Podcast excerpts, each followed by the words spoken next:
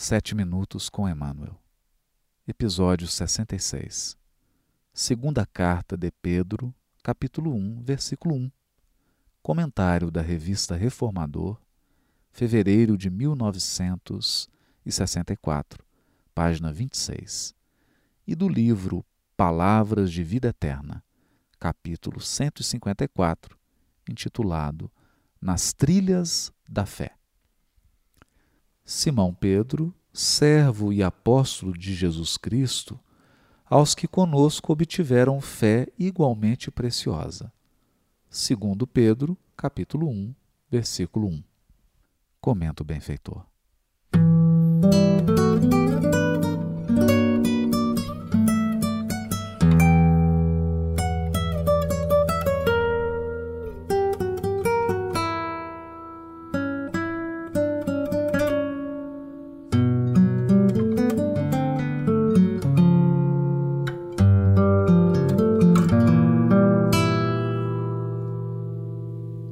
Muitas ocasiões, admitimos erroneamente que os grandes vultos do cristianismo terão obtido privilégios nas leis divinas. Entretanto, basta a reflexão nas realidades do Evangelho para que nos capacitemos da sem razão de semelhante conceito. Simão Pedro nos fala da fé igualmente preciosa e raros vultos da história do Cristo poderão competir com ele em matéria de renovação pessoal. Era ele pescador de vida humilde, homem quase iletrado, comprometido em obrigações de família, habitante de aldeola paupérrima, seguidor do Evangelho submetido a tentações e vacilações que por algumas vezes o fizeram cair. Entretanto, guindou-se à posição de apóstolo da causa mais alta da humanidade. Ampliou seus conhecimentos, adquiriu importância, fazendo-se condutor e irmão da comunidade. Liderou a ideia cristã nas metrópoles do seu tempo e, de cada vez que se viu em curso em erro, procurou corrigir-se e seguir adiante no desempenho das obrigações que lhe eram atribuídas. Realmente, não possuímos qualquer justificativa para isentar-nos do serviço de autoeducação à frente do Cristo, sob a alegação de que não recolhemos recursos imprescindíveis à solução dos problemas do próprio burilamento para a vitória espiritual. Pedro, com a autoridade do exemplo, afirma-nos que, diante da providência divina, todos nós obtivemos valores iguais para as realizações da mesma fé.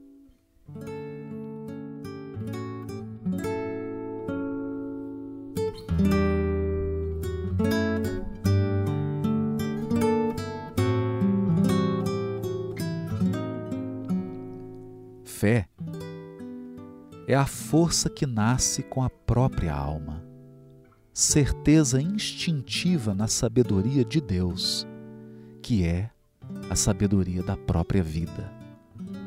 Utilizando-nos conscientemente de semelhante energia, é possível suprimir longas curvas em nosso caminho de evolução. O bem eterno é a mesma luz para todos mas concentrando-lhe a força em nós, por intermédio de positiva segurança íntima, e, convergindo-lhe os raios como a lente comum, dele auferimos poder mais amplo, para retratar-lhe a glória com mais eficiência. Todos nós obtivemos valores iguais para as realizações da mesma fé recolhendo recursos imprescindíveis à solução dos problemas do próprio burilamento para a vitória espiritual. Todavia, o serviço de autoeducação é o fator que qualifica o espírito, revelando seu grau de aproveitamento das dádivas recebidas. Simão Pedro era pescador de vida humilde, homem quase iletrado, comprometido em obrigações de família, habitante de aldeola paupérrima, submetido a tentações e vacilações. No entanto, soube aproveitar a fé preciosa recebida do alto e exemplificada pelo coração augusto do Cristo, convertendo-se no grande apóstolo do cristianismo nascente, condutor e irmão da comunidade.